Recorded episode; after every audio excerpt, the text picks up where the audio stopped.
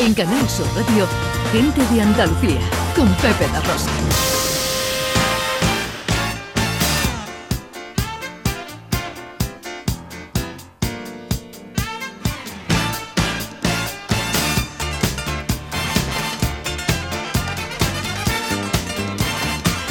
Con Beatriz García Reyes, consultora de accesibilidad en Everyone Consultores, hablamos de inclusividad, de accesibilidad, de gente accesible. ¿Hoy de qué hablamos, eh, Pues, Beatriz? Mira, vamos a hablar de, de la fundación del Real Betis Balompié porque está muy implicada con el colectivo de personas con discapacidad.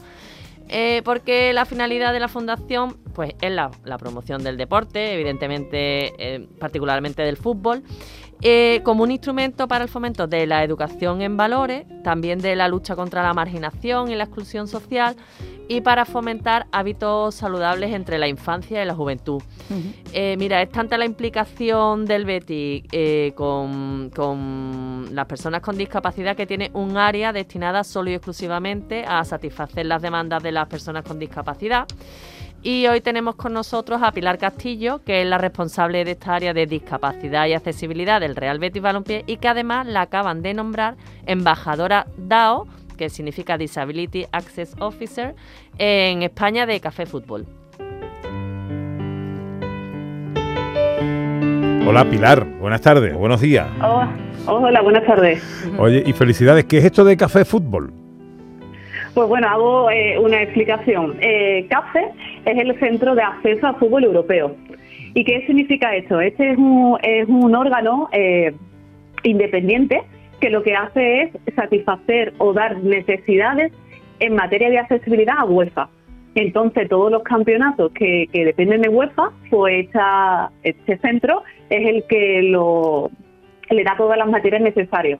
Aparte, ellos también dan una, una parte muy importante a todos los clubes europeos en materia de, de accesibilidad, por lo que eh, son unos, unos grandes aliados en, en esta gran lucha que tenemos nosotros en, en los clubes. Y, y ser embajadora DAO en España de Café Fútbol, ¿qué significa exactamente? Pues mire, eh, DAO, como bien eh, han comentado antes, realmente la traducción es responsable de, de discapacidad y accesibilidad, que es el enlace entre el club y los aficionados con, con diversidad funcional. Y ser embajadora, pues el objetivo principal es ayudar a potenciar a las personas con diversidad funcional a nivel local, en mi club y en toda Europa. En mi voz y mi experiencia, pues pueden ayudar a concienciar a, a otros clubes, a los aficionados y a algunas organizaciones deportivas, fomentando un cambio positivo.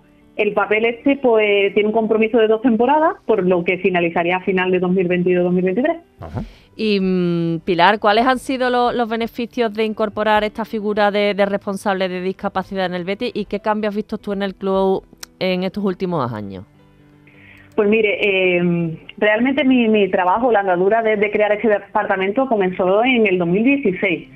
Y, y claro, los beneficios, bueno, voy a empezar antes con los cambios, los cambios han sido bastante considerables. Pues eh, esto no significa que anterior a mi llegada eh, no se le diera un servicio a, a las personas con discapacidad, pero sí es cierto que desde, desde la creada de- desde la creación de ese departamento pues hay una atención especializada, ¿no? Que nosotros damos servicio a cada uno de ellos de manera eh, individual. Entonces, pues claro, uno de los mayores cambios a los que yo veo son los cambios mentales, pues que las barreras físicas al fin y al cabo sí se pueden cambiar en la medida de lo posible. También hablar que el Estadio Brito Villamarín es un estadio muy antiguo y bueno, y ahí estamos un poco luchando para ver si hay preferencia terminamos de... Pero muy bonito, muy antiguo, nueva. pero muy bonito. Sí, pero muy bonito. Yo hablo desde, desde mi punto de vista, que es donde a mí me, me tiene más dolores de cabeza. Y, y bueno, y sobre todo eso, los cambios mentales, pues, pues la verdad, por parte de la directiva, del resto de compañeros, pues eso ha sido muy importante. También ha habido muchos cambios en las infraestructuras, ¿no? Sobre todo la- en, en la zona de silla de ruedas, pues ha- se ha hecho más aseo eh, accesible, la inclusión de plataformas, en los palcos también se ha hecho bastante una, una moderación en los aseos, como he comentado, y también tenemos un servicio de, de acompañamiento y sobre todo con los voluntarios, que son más de 50 los voluntarios que en cada partido ayudan a cualquier persona que, que lo necesite. Y los beneficios, pues bueno, eh, el aumento de... Ha habido un aumento también considerable de socios, que al final se traduce en, en ingresos, y, y sobre todo los socios también se sienten muy, ape- muy apoyados por, por el club de que podamos eh, sobre todo solucionar algunos que, de los problemas que ellos tienen eh, para que puedan tener la misma experiencia que el resto de, aficionados en un día de partido. Pilar, que el, el, hecho de hacer todo esto, ¿qué impacto ha tenido el número de personas con discapacidad que asisten al estadio? Pues sí, cuando yo llegué en el 2016 eh, había unos 800 socios con, diversidad funcional, de los cuales 28 iban en silla de ruedas. Y actualmente contamos con más de 1.233 socios eh, y 52 en silla de ruedas. Más seguramente esos son solo los socios y, aficionados que vengan con que comprando una entrada en cada partido, pues eso también ha sido un cambio muy considerable y a destacar. ¿Y, qué servicios ofrecéis desde el área de discapacidad y accesibilidad del Betty? ¿Y, tenéis proyectos a futuro también, Pilar? Sí, también. A ver, eh, nosotros los servicios que ofrecemos, dentro de las posibilidades, pues lo primero que hicimos es crear, como bien dije, un, equipo de voluntariado. Pues claro, al ver eh, la problemática de las barreras físicas, lo primero que pensamos fue, pues, ahora mismo ayudarlos con un equipo humano. Eh, después también creamos un parking accesible del cual solo hay 33 plazas, pero sí queremos ampliarlo y sobre todo con el apoyo del ayuntamiento en poder tener eh, las calles aledañas del estadio para que puedan aparcar las personas con comunidad reducida. Tenemos un servicio de acompañamiento todos aquellos usuarios que puedan sufrir o bien desorientación o son muy mayores para subir a su grada, pueden solicitarlo para que lo acompañemos y después lo recojamos una vez que finalice el partido.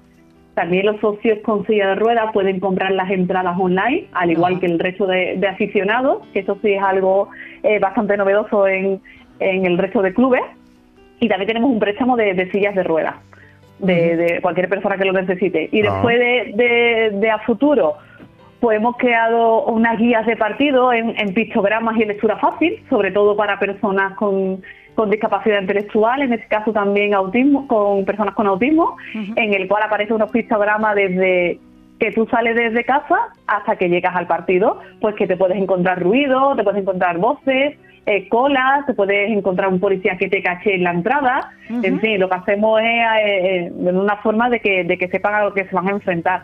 Ah, eh, y sobre todo una cosa de lo que estamos muy contentos es que junto con, con la la Universidad de Pablo de la Vide, el Sevilla Fútbol Club y la FAMCO FENFE, pues estamos ahora mismo creando un título propio en el cual hay sobre unos 14 alumnos que están recibiendo unas clases de audiodescripción y días de partido, con la posterior puesta en práctica en ambos equipos, en ambos estadios. Ah, ¿Esto qué significa? Sí, ¿esto qué es lo que significa? Hoy en día realmente, cuando escuchas los partidos, escuchas hablar más de las jugadas pasadas, de, de las clasificaciones anteriores de lo que realmente está pasando en el partido. o sea, no escucha que lo que está pasando. Pues entonces esta descripción eh, va a contar el partido desde el punto de vista del detalle. Sobre todo, principalmente, va para los socios aficionados eh, con diversidad visual, tanto total o parcial, pero yo estoy segura que serán muchos más los aficionados que, que, se apunten y que cojan esta emisora para escucharlo. Eh, ahora mismo solamente estamos dando el curso que empezó en, en noviembre finalizaría en, en mayo y esperamos tener el servicio completo para la próxima temporada. Es que eso está muy bien porque es verdad que hay una tendencia eh, de unos años a esta parte eh, eh, a retransmitir a narrar los partidos eh, pensando en que el oyente está viendo el partido por un, por un canal de televisión, ¿no? Mm. Entonces se le ofrecen eh, pues informaciones adicionales, ¿no? Comentarios sobre estrategias o mm. resultados de, otras cosas como tú bien explicabas ahora mismo, ¿no? Pero la narración histórica, ¿no? De contarme lo que está pasando en este momento es verdad se ha perdido. es una tendencia que se está perdiendo. Sí, que puede venir muy bien a muchas personas, pero seguro que nos vamos a apuntar mucho también porque es una manera muy emocionante también de retransmitir el, el encuentro. Pilar, si hacemos una pues comparativa en, la materia de la que estamos hablando, en accesibilidad de los campos de fútbol españoles con los europeos, ¿hay mucha diferencia?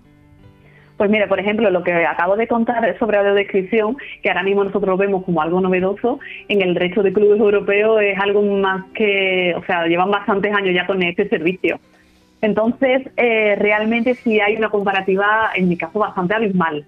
¿Por qué? Porque cuando nosotros estamos hablando quizás de señalética adaptada, eh, eh, los clubes europeos están hablando de, crear a lo mejor un, aula sensorial para, para, que vayan aficionados con autismo. O sea, eh, nosotros estamos, hay algunos problemas ahora mismo que tratamos los clubes españoles que los europeos hace ya bastantes años que eso ya lo tienen, que lo tienen eh, logrado. Mm. Entonces yo creo que, que sobre todo una de, de las grandes, o sea, de las grandes implantaciones también viene siendo la legislación.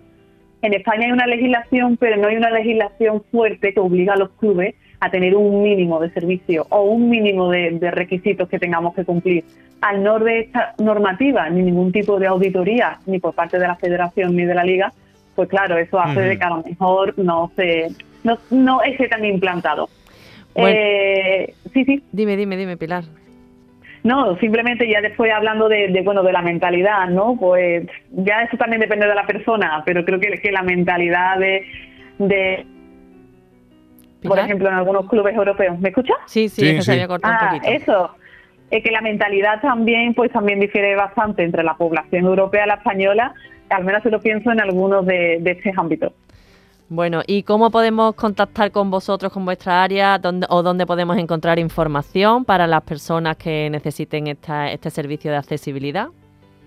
Sí, nosotros en, la página web del Betis, que es realbetisbalompié.es, hay un apartado que pone accesibilidad. Ahí podrán encontrar toda la información eh, necesaria y también aparecen mis datos, mi teléfono y el correo electrónico, que, que en cualquier momento pueden, pueden llamar y enviarlo y intentaremos ayudarle en la medida de lo posible. Juega mi vete a furbo con ese duende que da la tierra. ¡Vamos! Delante de su gente que lo seguimos sin Bueno, Pilar, ¿quién va a ganar hoy? Sin duda alguna el Betis, ¿no? el Betis, obviamente. Bueno, pues te mandamos un beso enorme, te felicitamos por ese nombramiento como embajadora eh, DAO, eh, Disability Access Officer en España de Café Fútbol y te agradecemos mucho que nos hayas atendido hoy. Un beso muy fuerte, Pilar. Un beso a vosotros y mucho Betis. Tenemos una pregunta para. Tenemos eh, una pregunta, sí. Eh, bueno, nos pregunta Cristina: eh, ¿algo para las personas sordas en los campos de fútbol? Bueno, algo para personas sordas. Mm. Es que como es tan visual, sí que se podría hacer una retransmisión eh, en pantalla eh, que estuviera subtitulada. Ajá. O una aplicación en la que pudieran ver una retransmisión que todo lo que se dice esté subtitulado. O un intérprete de lengua de signos en una gran pantalla. Bueno, pues eh, ¿dónde encontramos toda esta eh, información y todo lo que tiene que ver con lo que aquí hablamos en torno a la accesibilidad? Pues bueno, en las redes sociales de Everyone Consultores, principalmente en Facebook y en LinkedIn colgaremos la, la entrevista y bueno, todo eso que vaya sucediendo durante la semana.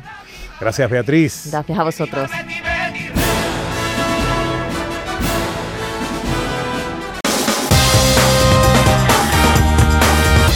En Canal Sur Radio, gente de Andalucía, con Pepe La Rosa.